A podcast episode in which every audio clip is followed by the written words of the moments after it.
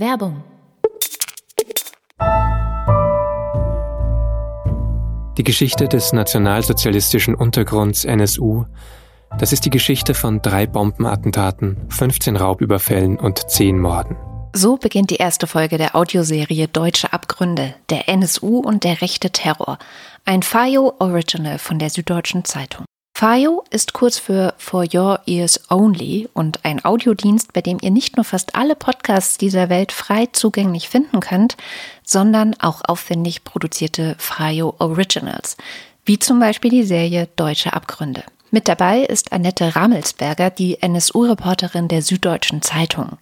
Zusammen mit Vincent Vitus Leitgeb zeigt sie auf, wieso die Saat des NSU aufgehen konnte und warum und in welcher Form er immer noch unter uns ist. Ich sehe auch, dass der NSU wie eine Ikone geworden ist für die rechte Szene, der man nacheifert. Alle FIO Originals sind aufwendige Audioproduktionen mit höchstem Anspruch, zum Beispiel Dokumentation und Fiction-Podcasts. Jede erste Folge von jedem einzelnen Original ist kostenlos hörbar. So natürlich auch bei Deutsche Abgründe. Ihr könnt also einfach mal reinhören und euch selber ein Bild machen. Wenn ihr die Originals weiterhören wollt, kostet ein Abo 4,99 Euro im Monat und ist monatlich kündbar.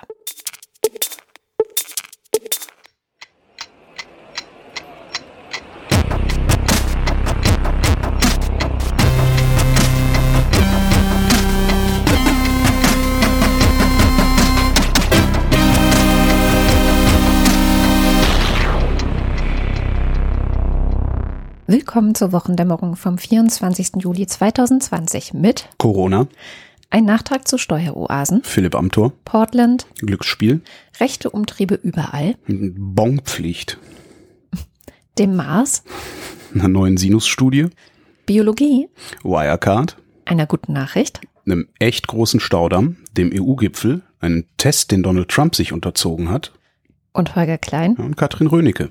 Ich fange mal mit Amtor an, weil das nur ein kurzer Nachtrag ist. Das Verfahren ist eingestellt worden, und zwar ohne Ermittlungen. Die Staatsanwaltschaft Berlin sieht bei seiner Lobbyarbeit keine Hinweise auf Bestechung. Hm, okay. Interessant finde ich daran, dass Dienstherr der Berliner Staatsanwaltschaft der politische Gegner von Amtors Partei der CDU ist. Das sind nämlich die Grünen, die stellen hier den Justizsenator, der heißt Dirk Behrendt. Finde ich schon mal ganz interessant, weil ähm, Staatsanwaltschaften nicht unabhängig sind. Das heißt, Behrendt hätte ohne weiteres denen jetzt so lange auf den Sack gehen können, äh, bis die sagen, okay, wir ermitteln mal. Ist jetzt die Frage, ob er das nicht, warum er das nicht wollte, ob das eine gute, also ne, das wäre dann jetzt die Frage noch, warum er es nicht gemacht aber ich finde es trotzdem schon mal interessant. Und bleibe dabei, dem Amtor kann man nicht vertrauen. Der ist nämlich implizit trotzdem käuflich, nicht durch Zuwendung, also Kohle und so, aber durch so bestimmte Formen von Aufmerksamkeit. Ne? Mitspielen in bestimmten Kreisen, Türen, die sich öffnen und sowas. Wenn er nämlich nicht implizit käuflich wäre, wäre das alles nicht so weit gekommen. Ich habe auch einen Nachtrag dabei und zwar zum Thema Steueroasen. Vor zwei Wochen hatte ich dir ja von dem Artikel erzählt, den Maler Dürkeren geschrieben hat über mhm. die Steuer-Blacklist der EU. Ähm, das könnt ihr alles nachhören. Der Vorwurf war, die Liste ist rassistisch und ist Bullying. So. Und ich hatte damals ja schon gesagt, dass ich einerseits ein paar Argumente erstmal so grundsätzlich verstehe, aber auch ein bisschen skeptisch bin, weil Maler Döckeren selbst in einem Finanzunternehmen in der Karibik auf einer, in einem dieser Länder mhm. tätig ist, das eben betroffen ist, also nicht unparteiisch sowas schreibt.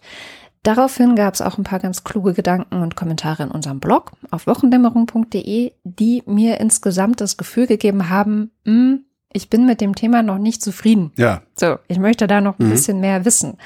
Und ich hätte gerne noch eine zweite Meinung und idealerweise vielleicht sogar von der EU. Und da fiel mir direkt Sven Giegold ein. Ähm, Sven Giegold sitzt im Europaparlament mhm. für die Grünen, ist aber auch Gründungsmitglied von Attac Deutschland. Daher kenne ich ihn, weil ich vor zig Jahren mal dort gearbeitet habe, war also kurz heißt, mal. Du hast noch seine Nummer. Nee, das nicht mehr. Das ist zu lange her. Aber er ist nun mal ähm, eine öffentliche Person, den kann man anfragen über sein Büro. Vor allem ist Sven aber ein Wirtschaftswissenschaftler, der sich seit über 25 Jahren mit dem Thema Steueroasen beschäftigt. Also hat er auch wirklich Ahnung. Und ich habe ihn per Zoom gesprochen. Das Gespräch haben wir aufgezeichnet. Das ganze Gespräch ist dann 35 Minuten so in mhm. etwa. Bonusfolge. Ähm, eine Bonusfolge, die ihr dann am Montag hören könnt. Und ich sag's mal so, ich glaube, wir haben Malers Argumente ganz gut auseinandernehmen können. Also auch die Banken. Wir haben zum Beispiel darüber gesprochen, was eigentlich das Problem mit diesen Ländern ist, die auf der Liste sind. Also mhm. was will die EU eigentlich damit erreichen, dass es diese Liste gibt? Und letztendlich geht es natürlich in erster Linie um Transparenz, aber nicht nur. Es geht um Transparenz. Es geht aber auch darum, dass die Gewinne, die in einem Land versteuert werden, dort tatsächlich erwirtschaftet wurden. Und das spielt in der ganzen moralischen Debatte über diese Frage eine enorme Rolle. Wenn man sagt, jedes Land soll doch selbst entscheiden können, wie hohe Steuern es erhebt, dann ist das nachvollziehbar für Gewinne, die tatsächlich in dem jeweiligen Land erwirtschaftet wurden.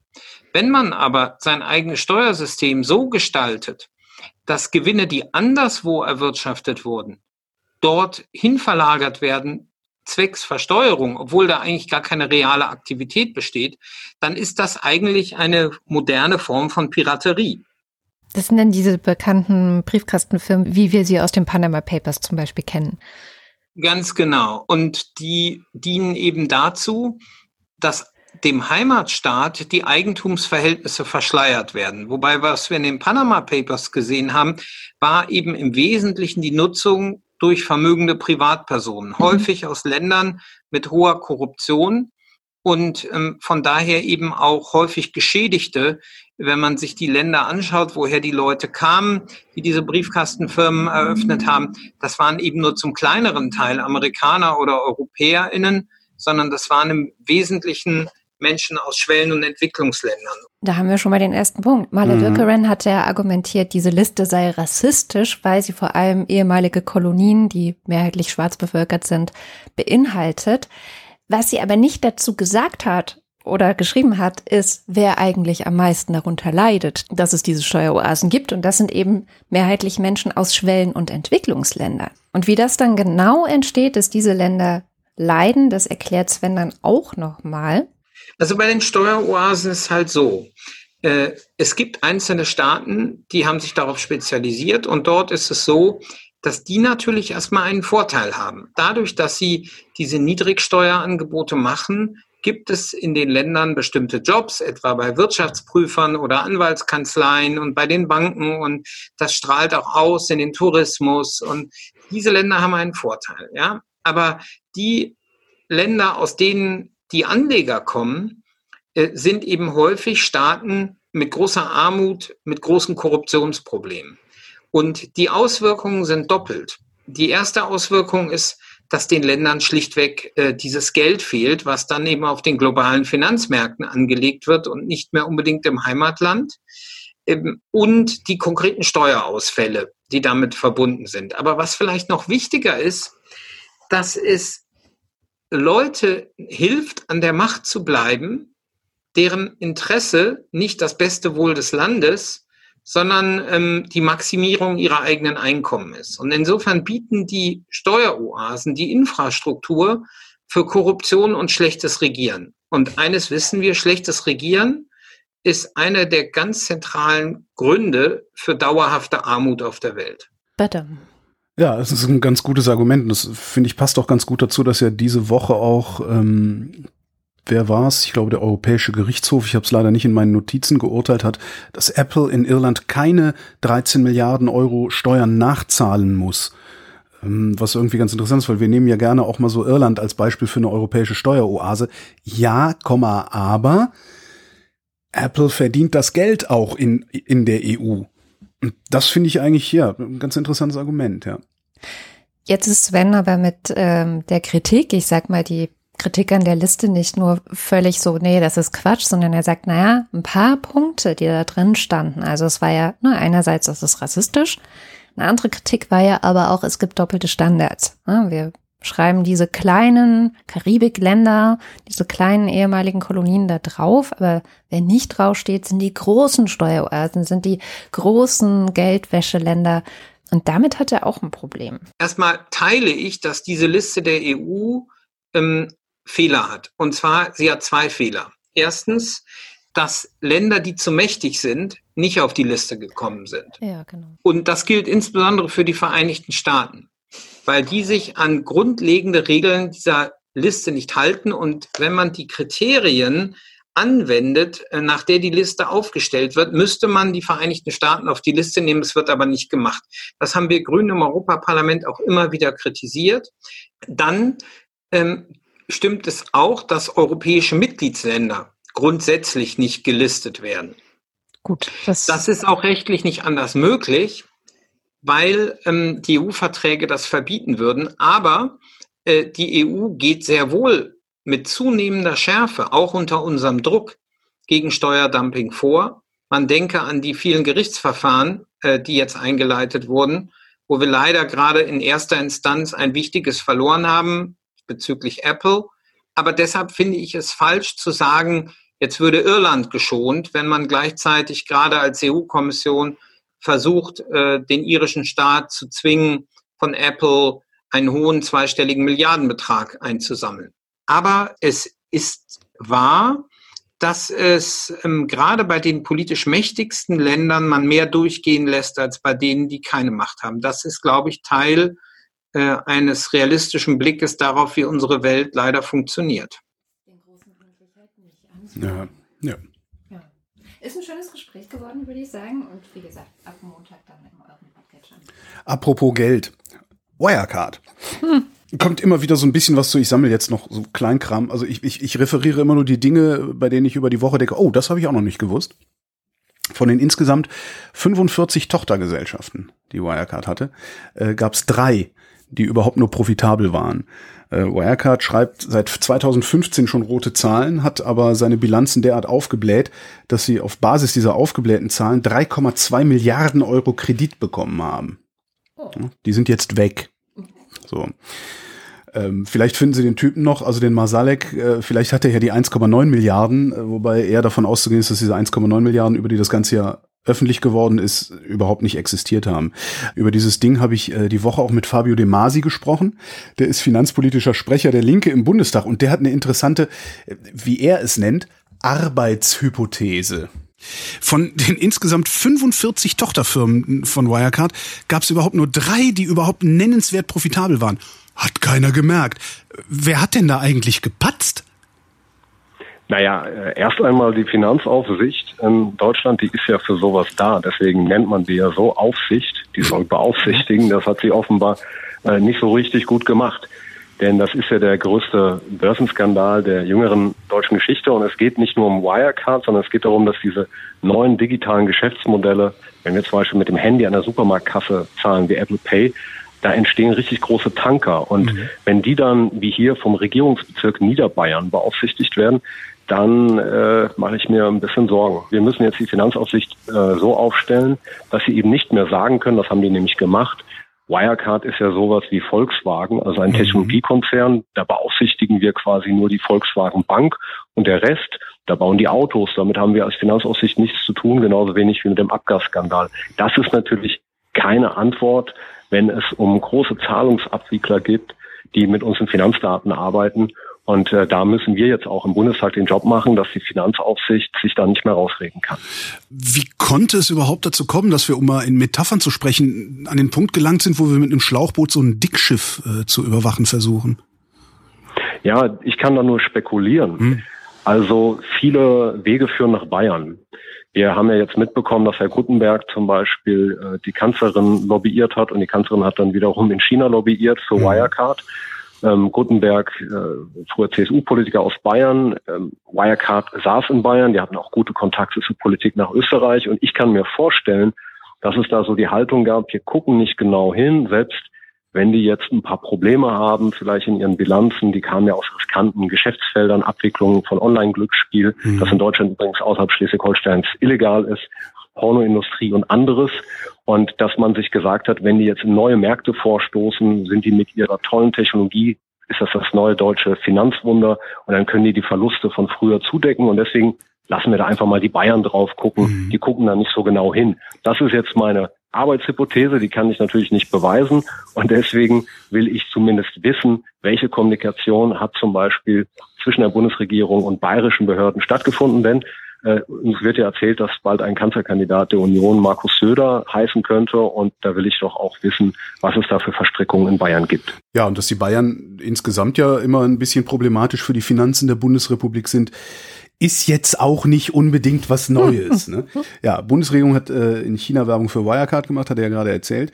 Ähm, dann habe ich noch eingefunden, äh, die Financial Times hat äh, geschrieben, dass äh, Marsalek sich seit 2015 auch in Libyen engagiert haben soll. Oh ähm, angeblich bei einem Wiederaufbauprojekt. Das aber scheint nur eine Tarnfirma gewesen zu sein zum Aufbau einer Söldnertruppe. Mhm mit der dann Fabriken äh, geschützt werden sollten oder um die südliche Grenze abzusichern gegen Migranten. Ähm, ja, drei weitere Manager sind außerdem in Haft genommen worden von Wirecard. Ja. Und das Glücksspielding, das Demasi da eben erzählt hat, steht auch zur Disposition. Im Moment ist Online-Glücksspiel ja illegal, nur nicht in Schleswig-Holstein, oh, ne, weil Daten machen ja an Landesgrenzen halt. Mhm. Sportwetten werden geduldet im Moment. Darum kannst du online Sportwetten machen. Das wird, ne, das sind die Bundesländer sind dafür zuständig, die dulden das jetzt halt. 2021 soll es einen neuen Staatsvertrag geben zwischen den Bundesländern. Ähm, damit wäre dieser Scheiß dann auch insgesamt einigermaßen legalisiert. Und bis dahin hätten ein paar Länder gerne, dass die Duldung auf Online-Casinos ausgeweitet wird. Und darüber gibt's jetzt gerade Streit. Und dieser Streit könnte dann wiederum den Staatsvertrag platzen lassen, was ich persönlich ziemlich geil fände, weil ich mit Glücksspielen echtes Problem habe, wenn mhm. gleich ich Spieler bin Echt? Ähm, naja, ich bin nicht spielsüchtig oder sowas, aber ich finde Glücksspiel, ich mache das gerne, ich finde das lustig, das macht mir Spaß und ich habe hab da auch überhaupt kein Problem, also ich, ne, ich, ich verzocke mich nicht, sagen wir mal so. Und wenn ich das zocke, alle. nee, und wenn ich zocke, dann zocke ich wirklich auf, auf, ne, dann habe ich einen 50er dabei und ähm, mein Argument ist dann, naja, es ist halt ein schöner Tag auf der Rennbahn, auf dem ich maximal 50 Euro verliere. Hätte ich einen schönen Tag im Biergarten, hätte ich auch 50 Euro ausgegeben. So gehe ich daran. Und wann war ich das letzte Mal auf der Rennbahn? Naja, ähm, was ich halt daran sogar, was bitteschön ist der Staat für ein beschissener Drogenhändler, ja? Mhm. Glücksspiel erlauben, Kiffen verbieten. Die haben sie doch nicht alle. Die stürzen lieber Leute ins Unglück, als mhm. äh, Leute irgendwie in der Ecke liegen zu haben, die sie nicht in den Krieg schicken können. Das finde ich schon wirklich sehr beeindruckend. Ich habe ein etwas härteres Thema mitgebracht und zwar die Ausschreitungen in Portland. Die waren jetzt schon am 15. Juli. Wir haben letzte Woche nicht weiter darüber gesprochen. Ähm, was auch ein bisschen daran lag, dass es, glaube ich, nicht so ganz leicht war, einen Überblick zu bekommen, was ist da eigentlich passiert. Oder was hängt damit was zusammen und wer ist da eigentlich äh, einmarschiert. Also kurz, am frühen Morgen des 15. Juli kamen Videos aus Portland an die Weltöffentlichkeit, Social Media größtenteils, auf denen zu sehen war, dass eben Aktivisten, Protest, Protestanten, äh, Protestanten. Protestanten sind in den USA die meisten, glaube ich. Protestierende ah. auf den Straßen in Portland von irgendwelchen US-Bundes Truppen. Naja, Menschen in Uniform, also mhm. Mensch, Menschen in unmarkierten, ungekennzeichneten Uniformen, die in Privatfahrzeugen unterwegs Gemietete waren und Leute von der Straße weggeholt haben. Genau. Es, es ging dann auch auf Twitter so, dass äh, ein Trend war kurz auf Twitter Gestapo. Mhm, so. Naja. Ja, es war natürlich wieder ein bisschen übertrieben. Und es gibt jetzt einen sehr schönen Artikel, der ist am Montag erschienen bei Bellingcat. Und ich finde ja Bellingcat immer sehr gut. Das ist so ein Online-Portal, das eben versucht, immer dann, wenn es unübersichtlich wird, rauszukriegen, was ist hier passiert. Sie versuchen das durch Videos, die sie auswerten, die in den sozialen Medien auftauchen, durch verschiedene Re Reporter, die sie lesen, aber sind auch ganz oft vor Ort. Tatsächlich war jetzt hier der Autor auch vor Ort und der Titel ist schon alles, was ihr über Portland wissen müsst, was da passiert ist, also alle Hintergründe. Ist sehr, sehr lang. Ich hatte gedacht, zuerst gedacht, ich fasse es zusammen. Ich glaube, ich fasse es doch nicht zusammen, weil sonst sitzen wir hier eine halbe Stunde, selbst wenn es schon die Zusammenfassung der Zusammenfassung ist.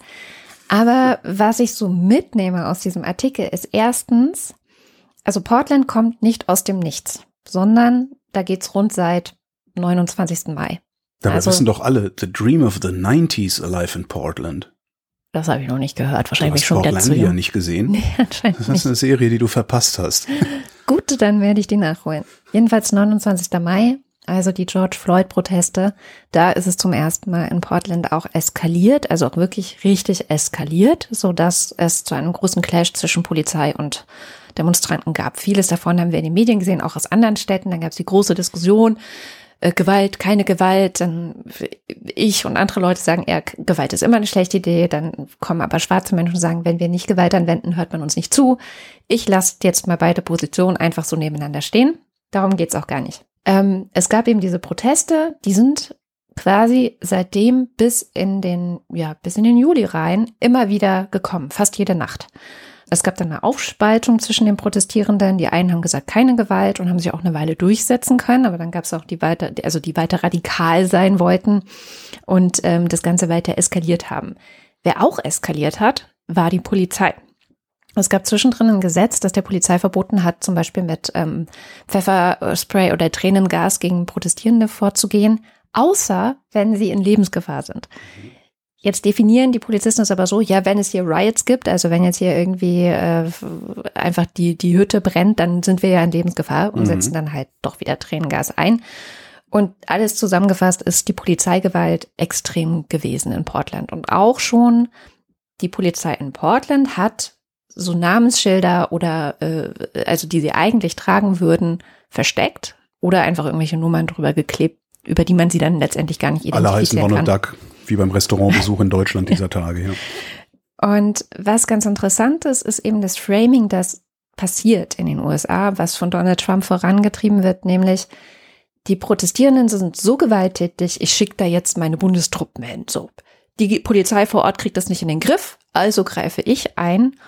Da gab es auch einen sehr interessanten äh, Thread auf Twitter, den ich auf jeden Fall verlinke, der das mal auseinandergenommen hat. Warum macht Trump das? Letztendlich Wiederwahl steht ja an, also er ist im Wahlkampf. Das Trump-Team möchte irgendwie verhindern, dass das eigentliche Thema, was gerade in den USA brennen müsste, äh, nämlich SARS-CoV-2 und die Gefahren, die davon ausgehen für die Bevölkerung, dass das zu sehr in den Vordergrund gerät sondern sie versuchen einen anderen Feind im Inneren der USA zu definieren, Protestierende in den Städten, die man irgendwie niederdrücken muss. Und wo man ja auch zeigen kann, hey, ich bin ein mächtiger Mann, ich greife hier durch und ich beschütze euch. So, das ist ja die, die Erzählung, die da versucht wird zu machen. Das hörst du auch in den Reden von Donald Trump. Und äh, wohingegen ein Eingreifen gegen Covid, also gegen SARS-CoV-2, bei den Wählern von Donald Trump und das ist zumindest wahrscheinlich die Vermutung des Trump-Teams, nicht so gut ankommt. Mhm. Ja, also die ja, Masken tragen und so. Genau. Weil die, du hast, den, müssen, den müssen ja die Köpfe platzen, weil der gerade gesagt hat, nee, Maske tragen ist eine gute Sache. Ne? Ja, Was macht QAnon eigentlich? Das war aber erst diese Woche, muss man auch dazu sagen. Also er hat wirklich wie viele Monate gebraucht, um zu sagen, die Maske ist okay? Drei, vier, fünf, seitdem wir das machen? Irgendwo hatte ich ja auch mal gelesen, dass Trump andauernd getestet wird Mhm. teilweise mehrmals täglich und alle um ihn herum auch. Also der zwingt praktisch seine Angestellten äh, dazu, so sicher zu sein, dass ihm nichts passieren kann. Was für ein Assi, ey. Er hat schon Angst davor, aber ja. er versucht den Leuten die Angst davor auszureden. Und zum Beispiel eine Geschichte dabei ist, dass er denkt, er müsste von den weißen Mittelschichtsfrauen aus den Vororten gewählt werden. Mhm. Die haben ihn halt gewählt 2016 okay. und er denkt, er tut denen einen Gefallen, wenn er die Schulen wieder öffnet. Die hatten die Hoffnung, dass er dafür sorgt, dass die Männer von denen wieder arbeiten gehen, damit die nicht den ganzen Tag zu Hause rumhängen und die Mädels mal ihre Ruhe haben endlich. Ja, also ich glaube, es geht eher um die Schulen, also deswegen hat er die Schulen wieder geöffnet. Dann gibt's natürlich auch noch Theorie gehabt. so diverse Business-Interessen. Wir haben das ja auch in Deutschland, die Debatte, Geschäfte, die aufmachen dürfen oder nicht und so weiter und so fort. Das sind auch tendenziell vielleicht Leute, die ihn wählen könnten. Also er versucht Geschenke an die zu machen auf Kosten der Gesundheit. So. Aber er kalkuliert es eben so, dass das besser kommt und dass die Gesundheitsrisiken, die er eingeht, die müsste er jetzt sozusagen verdecken, indem er gegen die Riots vorgeht. Mhm. Also in den Städten, das ist ja jetzt nicht nur, der, der Artikel endete auch relativ ähm, düster. er schrieb, schreibt dann so bla bla bla bla, so das ist das, was in Portland passiert ist. Schaut hin, denn ich glaube, dass all das nicht auf Portland beschränkt bleiben wird. Eure Stadt könnte die nächste sein. Und wir sehen das auch. Die Taz hat diese Woche berichtet. Chicago steht als nächstes an. Mhm. Die ähm, Bürgermeisterin von Chicago und viele andere Bürgermeister in verschiedenen Städten in den USA fangen an, sich jetzt langsam dagegen zu wehren und zu sagen, ey, nein, du kommst hier nicht hin.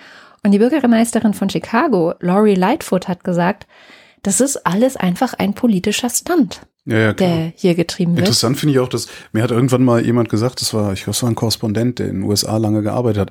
Der Ort, an dem du am sichersten vor der US-Bundesregierung bist, sind die USA selber.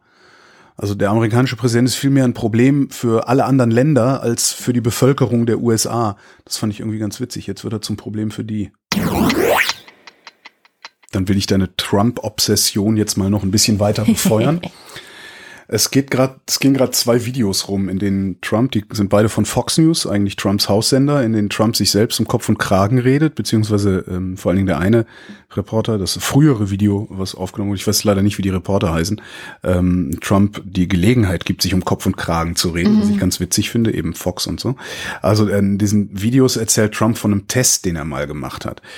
Trump nennt diesen Test Acuity-Test. Acuity ähm, auf Deutsch Schärfe. Also Trump bildet sich ein, es sei ein Test, der in irgendeiner Form nachweisen kann, wie scharfsinnig jemand wirklich ist. Probably a year ago, a little less than a year ago, I asked the doctor, I said, is there some kind of a cognitive test that I could take?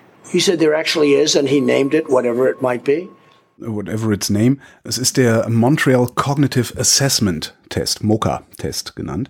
Das ist ein standardisierter Test zur Früherkennung von Demenz. Also es hat nichts mit Scharfsinnigkeit zu tun, sondern es ist ein Test, der erkennen soll, wie weit du davon entfernt bist, deinen Verstand komplett zu verlieren. And it was 30 or 35 questions. The first questions are very easy.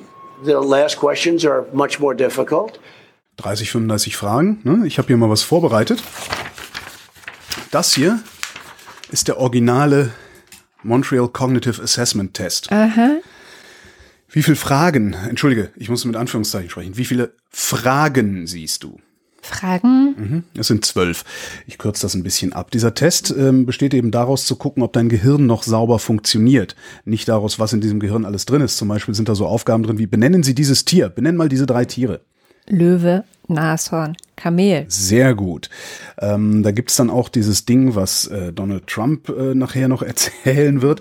Ähm, er sagt ja, 30, 35 Fragen gibt's, es sind tatsächlich nur 12. Wenn du jetzt auf diesem Test alle Checkboxen, also überall, wo du ein Häkchen reinmachen kannst, ja, mhm. zählst, dann kommst du auf 30, 35 Na, 30 Fragen. Punkte. Punkte. Genau, kommst, das sind dann 30 Punkte, genau. Aber, äh, ne, naja, es, es sind halt keine Fragen, sondern mhm.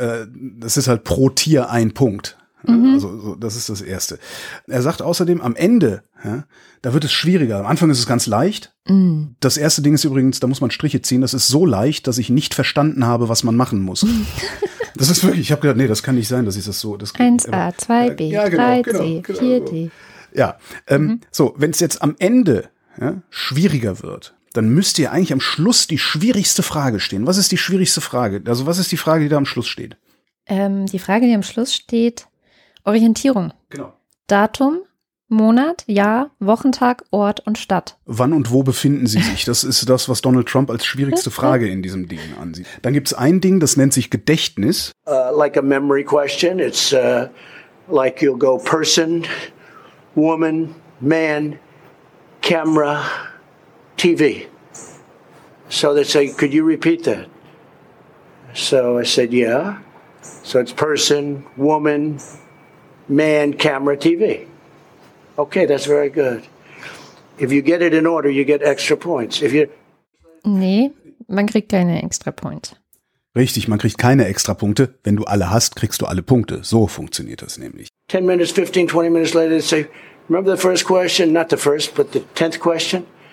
Give us that again. Can you do that again? And you go person, woman, man, camera, TV. If you get it in order, you get extra points. They said nobody gets it in order. It's actually not that easy, but for me it was easy. So, wie viele Fragen liegen zwischen der eigentlichen Aufgabe, Gedächtnis, und der Wiederholung von Gedächtnis? Sieben? Sieben. Aber wenn hier steht, dass man es nach fünf Minuten prüfen soll. Ja. nach fünf Minuten. Also es liegen sieben Fragen zwischen der Wiederholung und nach fünf Minuten soll man es prüfen, sagt der Test. Wie lange schätzt du, brauchst du, um die Fragen zwischen der ersten Gedächtnisübung und der zweiten Gedächtnisübung abzuarbeiten? Mm. Zwei Minuten? Ja, sind wir mal großzügig. Ich denke fünf vielleicht tatsächlich. Mhm. That's not an easy question. In other words, they ask it to you, they give you five names and you have to repeat them. And that's okay. If you repeat them out of order, it's okay, but, but, you know, it's not as good.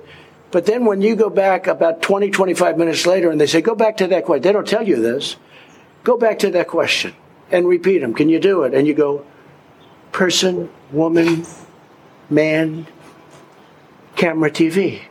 They say, that's amazing. How did you do that? I do it because I have like a good memory, because I'm cognitively there.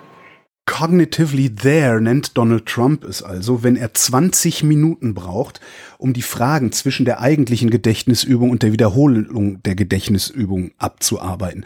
Ich glaube erstens, Donald Trump weiß überhaupt nicht, was für einen Test er da gemacht hat. Ich glaube darüber hinaus, dass Donald Trump wirklich dumm ist, und zwar im Sinne von, ist nicht in der Lage, zum Beispiel eine dieser Zwischenaufgaben zu lösen, die lautet, klopfen Sie jedes Mal mit Ihrer Hand auf den Tisch, wenn Sie den Buchstaben A hören und dann wird eine Buchstabenreihe vorgelesen. Und das Ganze erzählt Trump dann mit der Haltung, das soll der Biden erstmal hinbekommen. Now, Joe should take that test because something is going on. And, and I say this with respect. I mean, it's to probably happen to all of us, right? You know, it's to happen. But we can't take a chance of it happening. Joe Biden ist übrigens Historiker, Politikwissenschaftler, Jurist, Anwalt und Professor für Verfassungsrecht.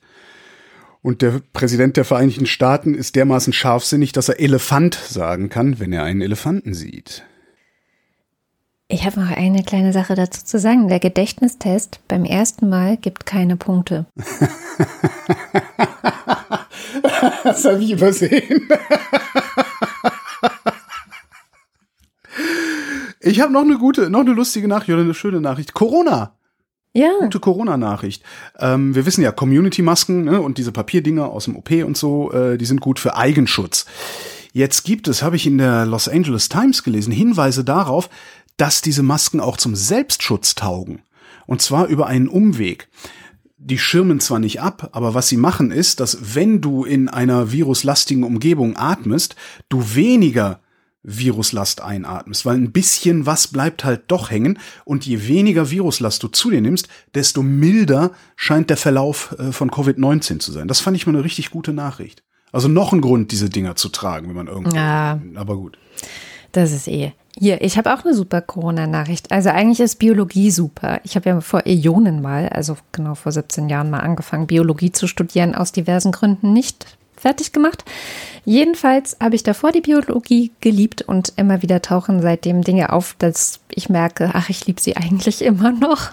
Zum Beispiel, wenn Christian Drosten so nerdig wird, dass wahrscheinlich der Rest des Publikums ausschaltet und ich denke so, ach cool, interessant, super. Und diese Woche gab es einen äh, ein Tutorial, ein neues Wort gelernt, auch gleich dabei, Tutorial von Florian Krammer, der ist Professor in New York und der forscht an Viren und Impfstoffen und so. Tutorial, ja. Das haben wir früher, wenn wir abends besoffen gesessen und nur über ein Thema getwittert haben, haben wir das Themenabend genannt. Aber ja. Naja, und er hat einfach mal so seine neuesten Forschungsergebnisse für so Leute wie mich aufgeschrieben. Also keine kompletten Bionoobs, so Worte wie Titer oder B-Zellen oder sowas sollte man schon verstehen. Ich hoffe, du bist in der Lage, das so weit runterzubrechen, dass Leute wie ich das auch verstehen. Ich esse Genau. derweil eine Banane. Sehr schön. Genau, und er erklärt relativ cool, ich verlinke das natürlich auch, wie die menschlichen Antikörper auf SARS-CoV-2, also wie sie entstehen und was so ihr Verlauf bisher ist, was man so weiß. Und der Satz der Woche für mich ist ähm, völlig locker, räudig übersetzt aus dem Englischen. Ganz einfache B-Zellen-Biologie. B-Zellen, B-Zellen, Ganz einfach. ganz einfach. Ja, ganz einfache B-Zellenbiologie. B-Zellen machen Antikörper, nicht alle und auch nicht die ganze Zeit, aber eben einige, wenn man sich infiziert, dann gibt es so eine kleine Teilmenge der B-Zellen, so eine Art Vorhut der B-Zellen, die werden aktiviert und die heißen Plasmablasts. Geil. Ist geil, Kommen die oder? mit so kleinen Schaumstoff, Scha- Schaumstoffpfeilen dann? Ja, also leider auf Deutsch heißen sie sehr unromantisch Plasmablasten. Aber Plasmablasts. Und die produzieren, ist jetzt wörtlich übersetzt, Tonnen von Antikörpern. Er meint natürlich Unmengen von Antikörpern, also jetzt nicht Tonnen, weil sonst wären wir plötzlich sehr, sehr schwer, so als Menschen. Das ist es. Ich habe zu viele Antikörper. Machen Bananen eigentlich Antikörper? Nein, B-Zellen machen Antikörper. Sind in Bananen B-Zellen drin? Nein, Oh ja. aber vielleicht ein paar Vitamine. Jedenfalls, diese Plasmablasts sind zuständig dafür, Antikörper herzustellen. Die machen ganz, ganz viele. Und die Plasmablasts selber sterben dann nach zwei Wochen. aber die Antikörper sind noch da, Ja. leben aber auch nur ungefähr 21 Oh Tage. nein. Ja, ja. Und dann kommt so ein ellenlanger Thread über, was dann passiert, wie bestimmte Antikörper dann gebildet werden und länger da sind und manche gehen ins Knochenmark und was weiß ich, das könnt ihr euch alles durchlesen. Ich bin jedenfalls sehr verliebt in Plasmablas und es gibt auch eine gute Nachricht, die man aus diesem ganzen Thread mitnehmen kann, nämlich in der letzten Zeit gab es ganz oft so Titelzeilen, die gesagt haben, äh, Antikörper verschwinden, schnell wieder sterben und das könnte jetzt Ja. schwierig werden mit dem Impfstoff und Wie lange ist man überhaupt immun und ja, sowas? genau. Und da sagt er, nee, das könnte jetzt gerade ein sehr falsches den Teufel an die Wand malen sein. Oh, Also da ja schön. ist wahrscheinlich mal wieder Journalisten, die Dinge zu sehr vereinfachen in ihrem Kopf und nicht verstehen, dass halt die einen sterben zwar nach 21 Tagen, aber es sind andere da und Mhm, es gibt verschiedene Antikörper Titer, das beschreibt er alles, die misst Titer? man. Titer, ja, die, also die Anzahl letztendlich im Blut Ah, von okay, Antikörpern. Die misst man, die sind bei manchen Leuten sehr niedrig. Das sind dann die mit einem milden Verlauf oder gar keinen Symptom. Die haben einen sehr niedrigen Titer. Die messen auch ab wann dann, wenn du jetzt das, diese Antikörper von einem Menschen nimmst, also aus dessen Blut, und dann im Labor das echte SARS-CoV-2-Virus drauf tust, wie effektiv schalten diese Antikörper das Ding aus? So, Das gucken die sich auch an. Äh, Gibt es verschiedene Titer, wo das besonders gut funktioniert, wo 90 Prozent ausgeschaltet werden, bei anderen eben 50 Prozent. Jedenfalls, wer einen sehr hohen Titer hat, also sehr viele Antikörper, der hatte eine schwere, einen, wahrscheinlich einen schwereren Verlauf und die, also die reduzieren sich auch relativ schnell wieder. Also da gibt's dann diesen Abfall, von dem berichtet wird, also dass die Antikörper sehr schnell wieder sinken. Und das sei aber mehr oder weniger normal. Wohingegen die mit einem sehr niedrigen Titer über die Zeit sogar mehr Antikörper haben, in der gleichen Zeit, wo die mit dem hohen eben weniger haben, so dass es sich letztendlich so annähert auf ein Mitte. Und was sie aber nicht wissen, so, was werden die langfristig notwendigen Antikörpertiter im Blut eines Menschen sein, damit er sich auch wirklich gegen das Virus wehren kann. Das ist nicht bekannt. Da forschen sie gerade noch dran. Das ist natürlich auch wichtig, um einen Impfstoff zu entwerfen. ne? Also das wollen sie auch dafür wissen. Wie viele Antikörper braucht man wirklich? Das ist das eine. Und das sind so Fragen, da sagt er, ja, da, da musst du halt Lang Langzeitstudien machen. Und wir haben jetzt dieses Virus in der Forschung gerade erst seit einem halben Jahr und beschäftigen uns intensiv damit, aber da kommt man irgendwann hin. Wir haben die Antworten auf diese ganzen Fragen bereits für die Grippe finden können, für die Masern, für Hepatitis und viele andere Krankheiten, wo wir Impfstoffe haben. Ja, wo es sich auch lohnt, vor allen Dingen Impfstoffe zu machen, weil Mhm. sehr, sehr viele Menschen davon profitieren. Nein, Entschuldigung, weil Big Pharma sich damit die Taschen vollstopfen Oh. kann. Ich muss, Entschuldigung, ich war ein bisschen abgelenkt. Ja, also eigentlich eine gute Nachricht, Ja. dass zumindest die schlechten Nachrichten, die wir in letzter Zeit gelesen haben, das ist nicht so klar. Das ist Mhm. alles nicht so klar und es könnte auch alles äh, völlig normal und völlig okay sein und der Impfstoff könnte ganz normal wie bei der Grippe vielleicht auch funktionieren. Wir wissen es noch nicht, Wir werden aber wir werden sehen. Äh, Was übrigens auch gesehen wurde, es gab diese Woche einen Deutschland-Trend von der Bastelfernsehsendung Morgenmagazin. Die fragen ja immer nur Sonntagsfrage und noch eine andere Frage. Und die haben abgefragt, ähm, wie viele Menschen äh, sich denn schon an die jetzt gerade aktuell geltenden Maßnahmen, Abstandsregeln, Maskentragen gewöhnt hätten. Und die haben 79 Prozent Ah. ausgefragt. Das wären dann ungefähr deine 80 Prozent, äh, die die Ansteckungsrate auf ein Zwölftel sinken lassen. Und das könnte, habe ich gedacht, eine Antwort. Die sein Virusaktivität, aber ja, was Virus, letztendlich durch die Ansteckungsrate kommt. beziehungsweise dann auch den Verlauf, weil ja wenig Virusaktivität und vielleicht auch wenig Virus in der Luft. Und das könnte, habe ich gedacht, eine Antwort auf die Frage sein, warum wir hier eigentlich so gut dastehen. Hm. Könnte, weiß ich nicht. Ja. Naja. Naja, du hast ja diese Leute, die dann sagen, oh, es wurde so auf der Teufel an die Wand gemalt und es ist ja nie was passiert, aber genau diese 80 Prozent, die halt Mund-Nasenschutz tragen, die Abstand halten, die wirklich auch Ja, auf andere Acht geben. Es Ja. sind halt, es sind halt Wir 20 Prozent Penner in der Gesellschaft, wie du auch an den Wahlergebnissen für die AfD siehst letztlich. Ne? Das, und, und, und alle rennen dahin und alle gucken und alle haben Angst vor diesem Papiertiger und sowas. Dabei sind die 80 Prozent eigentlich viel wichtiger. Also das ist ja in jeder so einer Diskussion, jeder so einer 80-20-Diskussion, können wir, ja, ihr hört doch mal auf, euch immer um diese Minderheit, die da so rumkrakeelt, zu kümmern, sondern kümmert euch doch mal um die Mehrheit. Ja, ist wahrscheinlich ist es überall immer wieder gleich. Ich habe in meinem Leben ich habe ja 15 Jahre Hörertalk im Radio gemacht. Und eigentlich sind alle Sendungen mehr oder weniger gut gelaufen. Also waren immer genug Anrufer da. Es gab zwei Sendungen. Ähm, da hat in einer Sendung nur einer angerufen, in der anderen Sendung nur keiner. Die äh, Sendung mit einem Anrufer war eine Drei-Stunden-Sendung, die Sendung mit keinem Anrufer war eine Zwei-Stunden-Sendung. Und Hörertalk ist ja eigentlich Ist so. ein bisschen unangenehm, wenn keiner anruft. Glücklicherweise hatte ich beide Male Gäste in der Sendung, so dass ich dann einfach mit denen gequatscht habe, was mich so interessiert hat. Das Bemerkenswerte an dieser Geschichte ist, die Themen in diesen beiden Sendungen oder das Thema in diesen beiden Sendungen war weitgehend das gleiche, wenn nicht sogar dasselbe, nämlich die Europäische Union. Und damit kommen wir zum EU-Gipfel. Also meine Vermutung ist einfach, es interessiert sehr wenig Leute. Darum versuche ich das Ganze jetzt mal so, so, so schnell zu referieren und so, so weit runterzubrechen, dass man trotzdem mitkommt. Vor wie vielen Jahren war das? Nur um das nochmal dazu zu Ach sagen. Gott, äh, wann habe ich denn damit aufgehört? Vor fünf Jahren habe ich damit aufgehört. Wahrscheinlich einmal vor zehn Jahren, einmal vor 15 Jahren oder irgendwie sowas. Vielleicht interessiert es jetzt auch mehr. Ja. Dann kann ich, du meinst, ich kann jetzt länger labern? Nee, mache ich trotzdem nicht. Also, wir hatten einen EU-Gipfel diese Woche. Beziehungsweise fing der ja, glaube ich, letzte Woche schon an und ging dann übers Wochenende. Die haben ja über 90 Stunden gesessen. Äh, irre. Also 27 Staats- und RegierungschefInnen haben äh, gesessen, haben zwei Dinge verhandelt, die Corona-Hilfen und den EU-Haushalt für die nächsten sieben Jahre.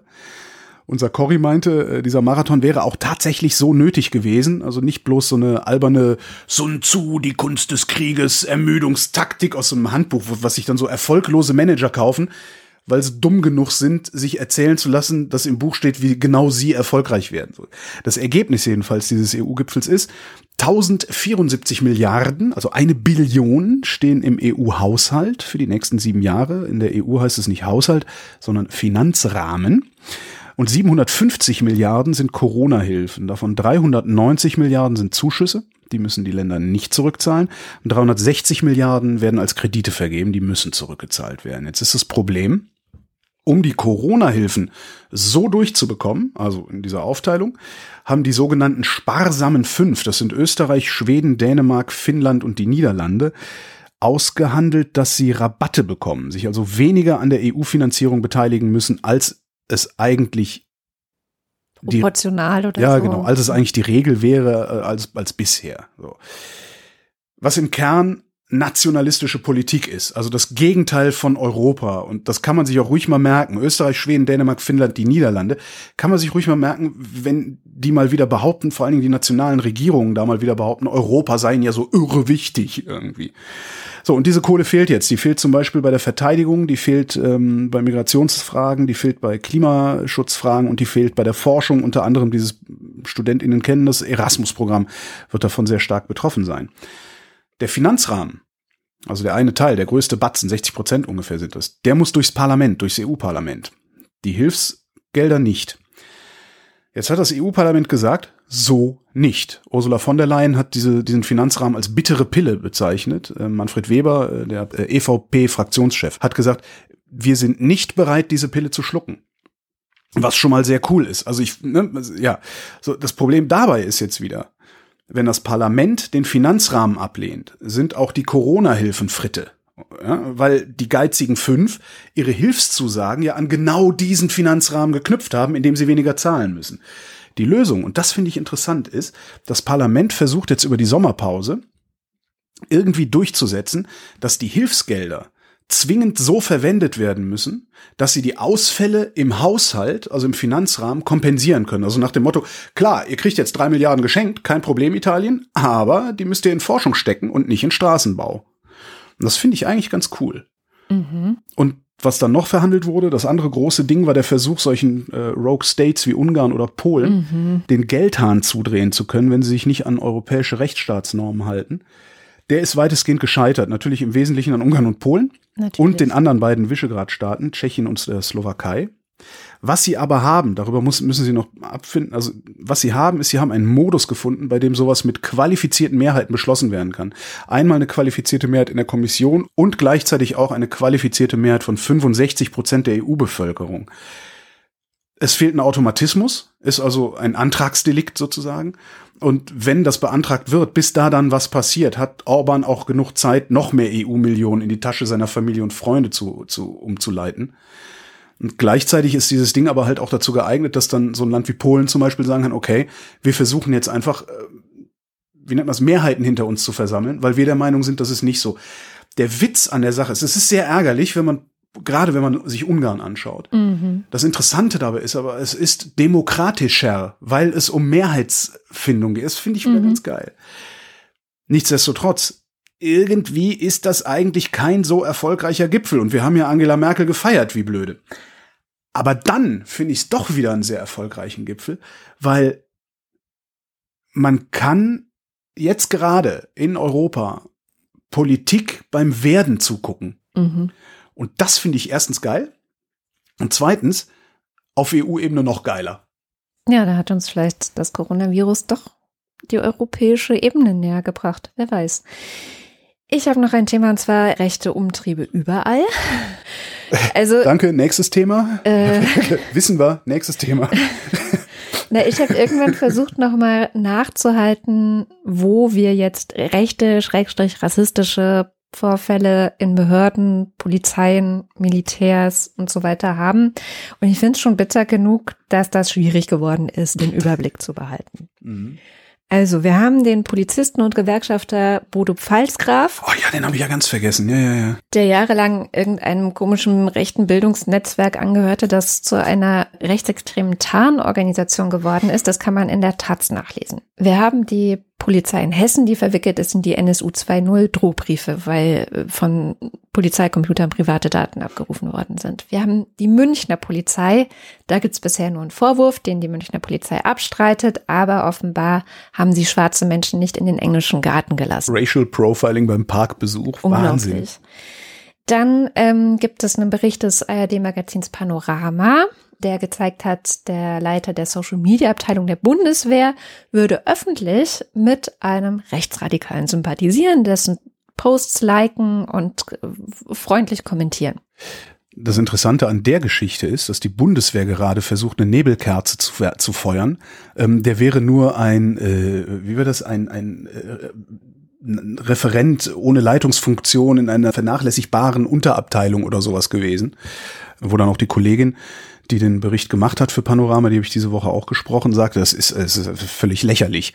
Also der Typ tritt seit Jahren als Leiter überall auf. Äh, also es ist eindeutig, versucht die Bundeswehr da irgendwie wieder Schaden von sich abzuwenden. Aber das ist ja auch so ein typisches Ding, ne? Also du trittst immer als groß auf, wenn so, hey, ich bin hier der große Zampano. Und wenn du dann angegriffen wirst, nein, eigentlich bin ich nur ein ganz kleines genau. Licht. Ich habe ich, ich hab hier gar nichts zu melden. Zeit Online berichtete, dass Soldaten der Bundeswehr Teilnehmer einer Telegram-Chat-Gruppe namens wir Augen öffnen.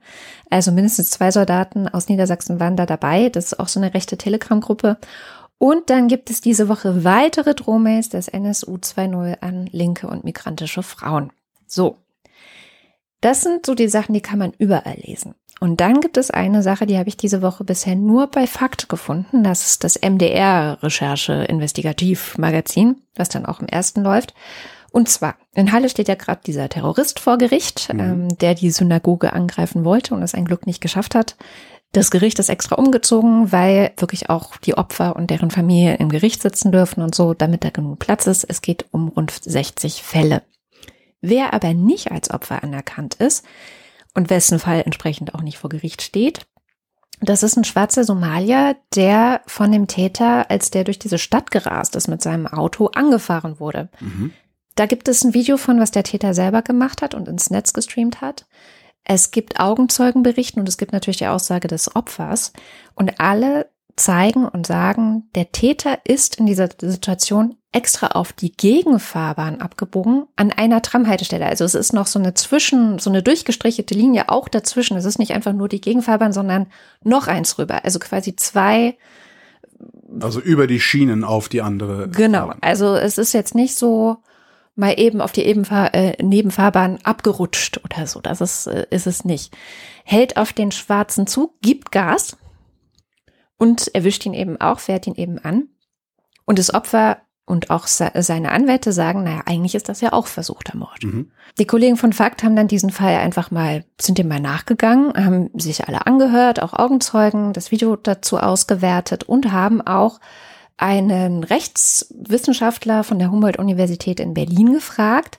Martin Heger ist das, Strafrechtsprofessor hier. Und ich dachte, ich bringe mal eine Kurzzusammenfassung aus diesem Faktbeitrag mit, die das Ganze, glaube ich, ganz gut erklärt. Die Polizei hat gesehen, dass ich verletzt bin. Der Täter hat zugegeben, dass er es auf mich abgesehen hatte. Ich fühle mich hier diskriminiert. Und ich merke, dass das hier nicht mein Land ist. Dass sich Ibrahim diskriminiert fühlt, kann der Strafrechtsprofessor nachvollziehen, zumal es um einen Angeklagten mit rassistischer Gesinnung gehe. Und das ist natürlich auch für das Opfer wichtig, dass man anerkennt, dass also die Gesellschaft anerkennt, dass es etwa wegen seiner Hautfarbe ins Visier genommen wird von anderen Mitgliedern, Angehörigen dieser Gesellschaft. Das finde ich, äh, schulden wir schon, das sollten wir auch stärker sensibilisiert werden. Nicht, dass am Ende der Eindruck besteht, alle weißen Opfer werden jetzt hier als Opfer geführt und das einzige potenzielle Opfer, das schwarz ist, wird sozusagen in die Kategorie der Pechvögel einsortiert. In die Kategorie der Pechvögel. Und er hat vorher in dem Beitrag, also Martin Heger, der Strafrechtsprofessor, den wir gerade gehört haben, auch erklärt, naja, wenn man jetzt davon ausgehen würde, das könnte versuchter Mord sein, dann bräuchte man einen Vorsatz. So. Und ich meine, ein rechtsextremer Terrorist, der an der Dönerbude auf einen Mann geschossen hat, weil der aussah, als könnte er ein heller Marokkaner sein. Der Gas gibt und auf die Gegenfahrbahn fährt, wenn er einen schwarzen Mann über die Straße gehen sieht. Ich bin kein Strafrechtsexperte, aber muss nicht erst noch das Gericht feststellen, dass seine Motivation rechtsextremistisch war, um daraus überhaupt erst ableiten zu können, dass er deswegen den Schwarzen überfahren wollte? Jedenfalls die Bundesanwaltschaft sagt, es war ein Verkehrsvergehen. Ja. Naja, vielleicht ist es das Und ja wirklich so lange, bis man überhaupt Gründe. Also ich, ich weiß es ehrlich nicht. Ich, also mich, mich wundert schon so, der Typ hat ja alles, im Prinzip hat er ja alles gestanden. Ne? Der hat ja gestanden, der hat das gefilmt. Mhm. Mich wundert eigentlich, dass es mehr als einen Verhandlungstag braucht. Also das ist schon, ich sage, ich bin kein Strafrechtsexperte. Nee. Jedenfalls, was ich krass finde an der ganzen Geschichte, ist, dass diese Zeugen, die es eben gibt, nie vernommen wurden durch mhm. die Bundesanwaltschaft. Also die mussten keine Aussage machen und es wird anscheinend auch nicht weiter verfolgt. Die Bundesanwaltschaft sagt, ein hinreichender Tatverdacht für ein Verbrechen des versuchten Mordes zum Nachteil der von Ihnen genannten Person hat sich nicht ergeben. Mhm. Fertig. Jo. Ja. Die Bundesländer verzögern ein Gesetz, auch interessant. Wir, wir, wissen ja, das kennen wir schon. Jedes Jahr gehen der Bundesrepublik 10 Milliarden Euro durch Schwarzgeld beim Bäcker, beim Bütchen, bei der Frittenbude verloren. Darum ist jetzt eigentlich ab Oktober Pflicht zu Kassen mit manipulationssicherer Software. Ähm, die Zeitungen mit den großen Buchstaben haben daraus gemacht die Bonpflicht. Ähm, der Einzelhandel weiß das seit fast vier Jahren dass das kommen wird, hat es aber ignoriert. Also so typisch deutsch-konservativ. Mhm. Wir sitzen das einfach mal aus. So, jetzt gehen Niedersachsen, Hessen, Bayern, Nordrhein-Westfalen und Hamburg hin und wollen versuchen, dieses Gesetz zu unterlaufen. Und zwar mit der Begründung, wir handeln im Interesse der Wirtschaft, weil nämlich die Unternehmen, die hätten ja unter Corona so gelitten, dass sie jetzt Unterstützung brauchen und keine Kassenumstellung. Oh Mann. Nochmal, ne? Die mhm. wissen das seit Ende 2016, haben verkackt, weil sie weiter Schwarzgeld machen wollten. Gönn ich ja jedem. Würde ich auch, wenn ich könnte. also die haben, weil sie weiter Schwarzgeld machen wollten, haben die es verkackt und jetzt soll die öffentliche Hand das ausbaden. Ja. Finde ich schon interessant. Da wüsste ich auch mal gerne, wie da die Präsentkörbe geflossen sind und rumgereicht worden sind und sowas. Dass die Länder sich das überhaupt trauen, weil es ist immerhin, es ist ein gültiges Gesetz, das ist ein Bundesgesetz. Ich habe noch einen kurzen. Der größte Staudamm Afrikas ist geflutet worden. Äh, der steht in Äthiopien und der staut den Blauen Nil. Der Blaue Nil ist einer der beiden Zuflüsse des Nils. Äh, und die haben jetzt mit dem Füllen des Staudamms angefangen und Ägypten bezieht fast sein ganzes Wasser aus dem Nil und hat entsprechend Sorge, dass in Zukunft nicht mehr genug Wasser bei ihnen ankommen wird. Jetzt sieht's gerade so aus, als könnten sich Äthiopien, Sudan und Ägypten am Verhandlungstisch darauf einigen, die Wasserversorgung aller Länder nicht zu gefährden sollte man trotzdem einfach weiter im Auge behalten, weil mhm. Ägypten in der Vergangenheit auch schon mal kräftig mit dem Säbel gerasselt hat. Also die bauen da schon seit einem Jahrzehnt dran. Darum irgendwann hat dann, äh, als Sisi war es, äh, eine Ansprache gehalten zu diesem Staudamm und das dann aber auf in der Kaserne oder so. Also das sind so so so unterschwellige okay. Drohungen sozusagen. Ja, Wasser ist da ja in der Gegend eh immer ein großes Thema. Es gibt Neuigkeiten für den Mars und zwar China kommt. China hat diese Woche seine erste Rakete zum Mars geschickt und warum das wichtig ist, das erklärt uns die Scham. Der Mars ist zu einem Top, Top Reiseziel mutiert. Ähm, in den letzten Jahren haben sehr viele reiche Staaten eben versucht, ihre eigenen Sonden auf den Planeten zu schicken, ihre eigenen Rover zur Untersuchung dahin zu schicken. Und jetzt will eben China mitmischen. Das Raumschiff, das gestern eben die erste eigene Mars-Mission Chinas begonnen hat, äh, heißt Tianwen 1. Hoffentlich habe ich das richtig ausgesprochen. Und beginnt jetzt nun eine siebenmonatige Reise zum roten Planeten das war, dass es überhaupt gestartet ist, das ist schon eine eigene mediale Sensation. Denn ähm, für alle, die sich vielleicht nicht erinnern, 2011 hatte China bereits versucht, ein Raumschiff auf den Planeten Mars zu schicken und der Launch hatte damals eben missglückt. Äh, und, und mit dieser Mission will China die zweite Nation werden, die nach den USA erfolgreich auf dem Mars landet und dort auch einen eigenen Rover betreibt. Genau, dieses Raumschiff, man muss sich das bisschen so, so vorstellen, das besteht aus einem Orbiter, einem Landegerät und einem Fahrzeug von der Größe so eines, ähm, ja, so eines Golfplatzfahrzeugs. Also gar nicht so klein. Das Einzige ist nur, nur weil der Start gerade erfolgreich verlaufen ist, heißt nicht, dass auch die Landung erfolgreich verlaufen wird, denn der Mars ist dafür bekannt, dass er ein bisschen schwer zu erreichen ist, also nicht nur, weil er so weit weg ist, sondern die Landung auf dem roten Planeten ist immer super riskant. Äh, der hat äh, nämlich eine sehr, sehr, sehr dünne Atmosphäre, was eben bedeutet, dass die Fallschirme eben nicht so viel bremsen, wie es eben nötig wäre. Einige Raumschiffe haben auf der Reise zum Mars, mm, ja, zwar gut funktioniert, an den Start überwältigt, aber ähm, sind dann eben an der Landung gescheitert am Ende. Was jetzt konkret passieren wird, zunächst soll eben diese Sonde auf die Umlaufbahn des Mars gebracht werden und nach der siebenmonatigen Reise soll die Sonde dann eben im Februar 2021 ankommen. Da werden wir auch sehen, ob die Sonde die Landung auch erfolgreich hinter sich bringt oder nicht. Und wenn ja, beziehungsweise falls ja, dann soll das Landegerät auf die Marsoberfläche aufsetzen und dann anfangen, diese zu untersuchen. Ich meine, der Name des Raumschiffs, das gestern gestartet ist, das ist, das lässt sich mit Fragen an den Himmel übersetzen. Und ähm, zum Beispiel Antworten auf die Frage, was steckt denn unter der Oberfläche des Planeten? Äh, stecken da ähm, womöglich ähm, ja, Spuren von Wasser, ähm, mikrobiologische Kulturen. Die Raumfahrtsonde will auch äh, das Magnetfeld und die Atmosphäre untersuchen und das eben ganze drei Monate lang.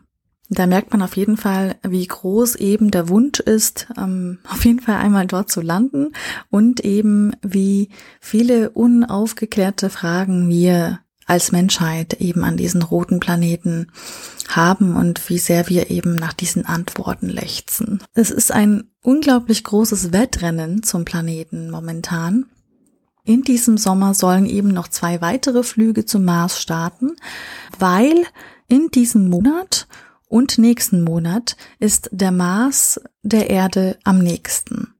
Tatsächlich war auch am Montag eine ja, die erste arabische Marssonde ins Weltall geschickt worden.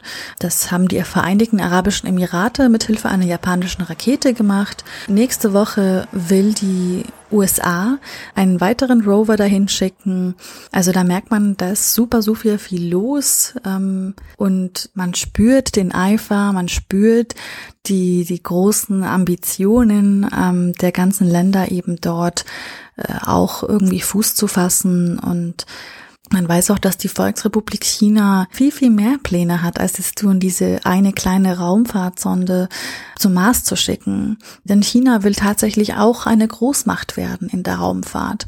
Unter anderem will sie 2022 eine eigene Raumstation in Betrieb nehmen und in zehn Jahren hofft China erstmals auch darauf, einen Raumfahrer auf den Mond zu schicken und dort eine dauerhafte Station zu errichten. Dabei wissen wir ja alle, dass die äh, Nazis längst schon auf der Rückseite des Mondes sind. Und was ich ähm, so als, als äh, Totalgeist, so Klugscheißer-Ding, äh, wusstest du, dass der Mars der einzige Planet im Sonnensystem ist, der ausschließlich von Robotern bewohnt ist? der ist nett. ne? Kann man so, damit ich auch mal was Kluges gesagt habe. Was Witziges, was Lustiges. Was wäre, genau was eigenes. Es gibt eine neue Sinus-Studie. Sinus ist ein Sozialforschungsinstitut. Die haben im Auftrag der Bundeszentrale für politische Bildung, der Arbeitsstelle für Jugendseelsorge der Deutschen Bischofskonferenz, der Barmer, dem Bund der deutschen katholischen Jugend, dem Deutschen Fußballbund, der Entschuldigung, Fußball, der Deutschen Kinder- und Jugendstiftung und der Deutschen Sportjugend und der DFL-Stiftung untersuchen die alle vier Jahre die sogenannten Lebenswelten der 14- bis 17-Jährigen in Deutschland. Mhm. Ich fasse die Ergebnisse jetzt ganz schnell zusammen, weil es ist viel und wir müssten viel reden. Also, die junge Generation ist ernster geworden und besorgter. Viele Teenager fühlen sich von der Politik weder gehört noch ernst genommen. Der jugendliche Zeitgeist ist grün und bewahrend, also im ursprünglichen Sinne konservativ. Die subjektive Betroffenheit der Jugendlichen von der Corona-Krise hält sich in Grenzen. Interessanterweise ist, ähm, wie haben Sie es genannt? Also in den einkommensschwächeren Schichten ist die subjektive Betroffenheit von der Corona-Krise geringer als in den einkommensstärkeren Schichten. Wahrscheinlich, weil die sowieso nie ins Ausland in Urlaub gefahren werden, würde ich jetzt mhm. mal gemein sagen. Ja. Die, äh, das Leitmotiv vieler Teenager ist die bürgerliche Normalbiografie. Gut abgesicherte Lebensverhältnisse sind wichtiger als Status, Erfolg und Aufstieg. Und die ehemals so jugendtypische hedonistische Mentalität nimmt weiter ab. Mhm. Die, äh, und die Ära der generationsprägenden Subkulturen scheint auch vorbei zu sein. Das war jetzt nur in Kürze, weil wir schon so weit Krasse Pragmatiker, sind. die nicht mehr saufen und, und kiffen. Lamer. Die Lamer. Die Lamer. Alle gleich mal. Wir gehen gleich raus, suchen uns irgendjemand zwischen 14 und 17 und der kommt dann erstmal in den Müllcontainer. Zack. So. Aber da passt ganz gut dazu. Die gute Nachricht der Woche kommt nämlich von den Klimareportern. Jetzt müsstest du mich doof angucken, weil du ich ja eigentlich das, ich, nach dieser Woche denken müsstest, dass die Worte gute Nachricht und Du meinst, Klima weil ich neulich abends auf dem Balkon nicht. gesagt habe, ich glaube, die ganze Nummer ist durch, wir haben ja, verloren. Genau, genau. Also das passt ja auch gerade nach dieser Woche. Ne? Du hattest den EU-Gipfel erzählt, also dass das Klima einer der Verlierer ja, jetzt ist. Sag doch schon. Es gab auch diese Woche wieder ähm, äh, Meldungen von ein Methanleck im Meeresboden. Das ist keine gute Nachricht. Die Hitze in Sibirien ist laut Forschern menschengemacht. Wissenschaftler weltweit gehen davon aus, dass es kein Best-Case-Szenario mehr gibt, das zu halten wäre. Das ist eine gute Nachricht. Und zitiere Watson CH, es wird schlimmer, als die optimistischen Berechnungen hoffen ließen. Das 1,5 Grad Sie können wir wahrscheinlich auch vergessen. Das sind die schlechten Nachrichten zum Klima diese Woche. Aber die gute Nachricht, die ich versprochen habe, Portugal Portugal zeigt, dass man seine Politik auch mal kurzfristig ändern kann, wenn es um Klimaschutz geht. Die wollten erst 2030 aus der Kohle aussteigen. Ist ja ein großes Thema in vielen europäischen Ländern. Wir in Deutschland haben 2038 angepeilt. Dann haben sie letztes Jahr gemerkt, 2019 gemerkt, äh, Mensch, wir könnten ja auch schon ein bisschen früher aussteigen. Machen wir 2023. So, sie ziehen es sieben Jahre nach vorne und sagen, 2023 schaffen wir auch weil wir es können. So, das ist eigentlich die Hauptargumentation. Weil wir keine nennenswerte Industrie haben. Und jetzt hat Portugal beschlossen, dass sie schon nächstes Jahr aussteigen wollen aus der Kohle. Weil also die restliche 2021. nennenswerte Industrie in Portugal über Corona komplett zusammengebrochen ist. Soll ich aufhören zu ätzen? Ja, das wäre cool. Ich zitiere nochmal die Klimareporter. Schon seit Monaten laufen Portugals Kohlekraftwerke nur noch im Standby-Betrieb. Das Land verzeichnete eine Rekordzahl von Tagen ohne Kohlestrom. Und jetzt könnte man sagen, wie du auch gerade, ja, ja, das ist ja Portugal, so, ne? Und das ist natürlich auch was anderes, weil die haben ja schon nicht mehr so viel. Und das ist ja alles nicht mehr so viel. Aber der Anteil von Kohlestrom hierzulande ist dieses Jahr auch wieder gesunken und wird wahrscheinlich zum ersten Mal unter 20 Prozent liegen. Ja. Was nicht mehr viel ist. Das sollte man doch eigentlich auch noch irgendwie kompensiert kriegen. Ja. ja. Und die Erneuerbaren hatten schon wieder einen Rekordhoch. Also wir haben ja vor ein paar Wochen schon mal einen Rekordhoch gehabt. Jetzt haben wir wieder einen Rekordhoch.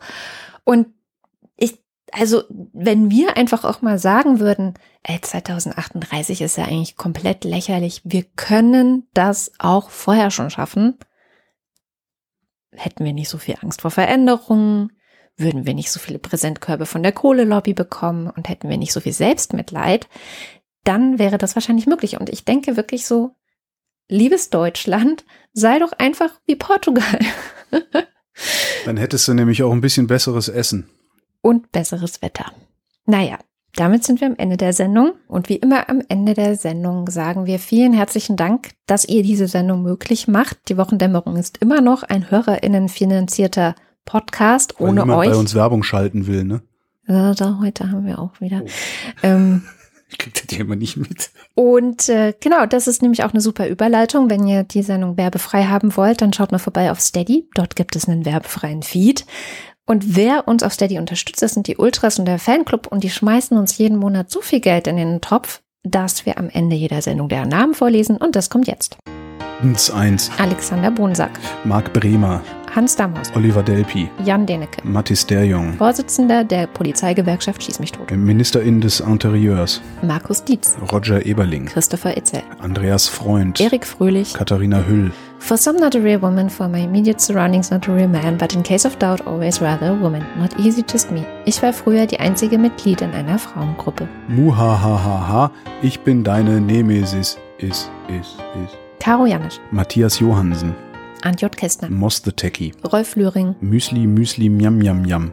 Dominik Neise, Phanonyme Nutzerinnen, Robert Nieholm, Marc Rehberg, vielen Dank für eure tolle Zusammenarbeit. Schön, dass es euch gibt. Nu, sagen Chris und Moni. Michael Salz, Jörg Scheckis schaut in der Liste nach unten und da steht Michael, der nach oben guckt, Herrn Schickis ganz herzlich grüßt und ihm einen Strauß Schinkenwürfel in die Hand drückt. Prost. Anita Schroven, Im Sinne dieses Übereinkommens ist ein Kind jeder Mensch, der das 18. Lebensjahr noch nicht vollendet hat, soweit die Volljährigkeit nach dem auf das Kind anzuwendenden Rechten nicht früher eintritt. da muss ich jetzt nochmal drüber nachdenken. Roman Schlauer, Wing Commander Lord Flashhearts Hausmusik. There's a starman waiting in the sky.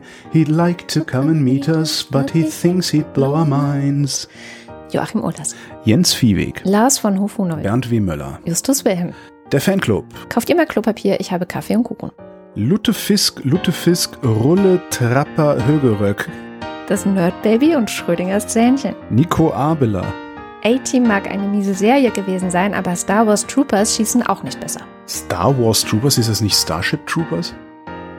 Ich, du Du guckst in ein leeres Gesicht. Ich gucke in ein leeres Gesicht. Als allerlei allergische algerische Allergologen auf Al Jazeera allerlei allergische Algerier alarmierten, alarmierten allerlei allergische algerische Allergologen allerlei algerische Allergiker. Birke blüht bald. Commander Vetch Antilles. Anja und Jan aus Bielefeld. Johanna Bächle. Johannes Bauermann. Florian Beise. Simone Blechschmidt. Andreas Bockisch. Markus Boslett. Klaus Breyer. Clubmate, auch bekannt als Bronte. Daniel Bruckhaus. Mike Bültmann. Felix und Bianca Bültmann. Burkhard Bultmann-Bullabü. Muli Branchi. Clemens Langhans und Christoph Henninger. Christoph Henninger und Clemens Langhans. Gian-Andrea Konzett. Seht, da kommt Kent. Wie steht's in Brackingham? Nicht minder, Sir. Wir brauchen Brot. Dann eilt zur Mühle nach Southampton. Wir wollen dem Gloucester ins Getreide fahren. Das sind altenglische Stabreime? Dann vielleicht doch lieber die Europäische Menschenrechtskonvention, oder? Die wir, glaube ich, auch gerade schon hatten. Ich bin der Schrecken, der die Nacht durchflattert. Ich bin das Haar, das du im letzten Bissen deines Kuchen findest. Steht da so. Ich bin Miriam und David. Dirk de Pohl. Andreas Dietzel. Willst du die Rollschuhe nicht ausziehen? Die ziehe ich nie aus. Elina Eickstedt. Markus und Julia Englert hören euch jede Woche gerne zu. Claude Fankhauser. Matthias Flade. Oliver Förster. Olli Frank. Fischers frisch frisierter Fritze frisst frisch frittierte Frischfricker. Oh, Frischfrikadellen. Frischfischfrikadellen. Frischfischfrikadellen, sag ich doch. Mhm. Wolfgang Fröhlich. Homeoffice geht nur mit gefesselten und geknebelten Kindern. Helge Georg. Die Muxi Girls. Ricardo Guatta. Simon Hägler. Callcenter Agent Handler with Care. Jan Heck. Tobias Herbst. Adrian Hönig. Fall Baller, hübsche Gallierin. Der Dütsch in der Schweiz. Andreas Jasper. Bleibt bei 8 von 12. War zweimal aus Leon der Profi. Ah. Jetzt geht jeder nochmal aufs Klo und dann reiten wir los. Das klingt nach einem Bud Spencer-Film. Philipp Kaden. Captain Käffchen auf alten Fotos sieht man immer jünger aus. Arne Kamola. Alexander Klink. Haltet die Ohren steif, sonst rutscht die Maske runter. Krampf im Ohr. Oliver Kraus. Markus Krause. Stefan Krause. Magali Kreuzfeld. Thomas und Corina. Oliver Krüger. Oliver Kohlfink. Um folgendes richtig auszusprechen, bitte Archer schauen. Lana, Lana, Lana, Lana. Sebastian Link. Familie Liebenau. Detmar Liesen. Nico Linder. Florian Link. Jogi Löw, Sabine Lorenz, Ines und Mike Lüders, René Ludwig, Matsch und Mäuschen, Martin Mischke, Robert Meyer, Simone Minifeuer grüßt euch herzlich aus Hamburg. Schön, dass es euch gibt. Johannes Müller, Lordium Mondkind, die Mulle, Johannes Müller, da, na, Paula Nachname muss ausgefüllt sein, Jennifer Niepel, Hilke und Nils, Thorsten W. Noll. Backen ist Liebe, Nutella ist Backen. Sie überlegte sich eben, so gut es ging, denn sie war schläfrig und dumm von der Hitze, ob es der Mühe wert sei, aufzustehen und Gänseblümchen zu pflücken, um eine Kette damit zu machen. Als plötzlich Olli P., Boris Perner, Nora Hoffmann und Peter Schmäler, Josef Porter, die Ruth Wies Blau quergesträfte Frau, André R., Thilo Ramke, Wilhelm Reich, Christian Rohleder, Sandra Rohner, Pia Römer, Anna Roth, Sven Rudloff, Ruth Rutz, Jürgen Schäfer, Christian Schmidt, der Schommi, Theresa Sievert, Ole Skambrax, Birgit Sobich, Jens Sommerfeld, Marie Stahn, Christian Steffen, Moritz Timm, Ines und Tina, Captain Tusktooth, Vera und Benny.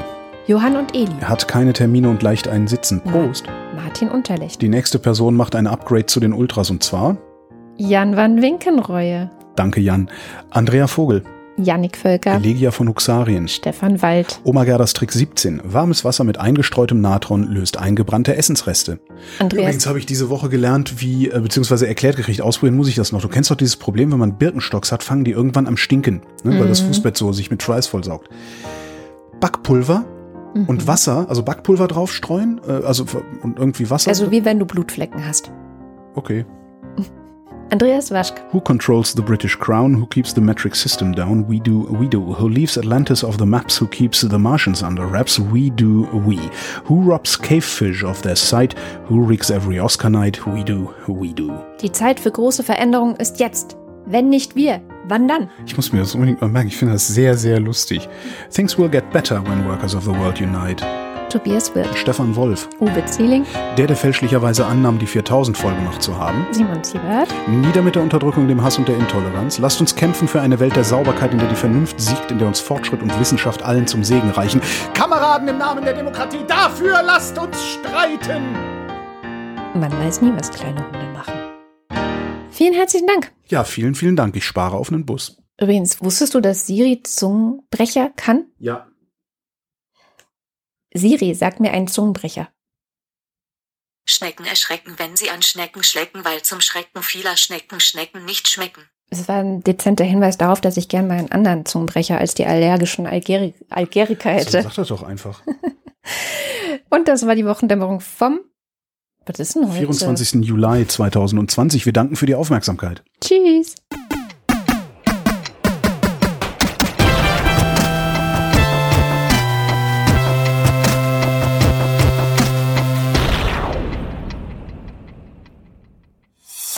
Eine Produktion von Haus 1.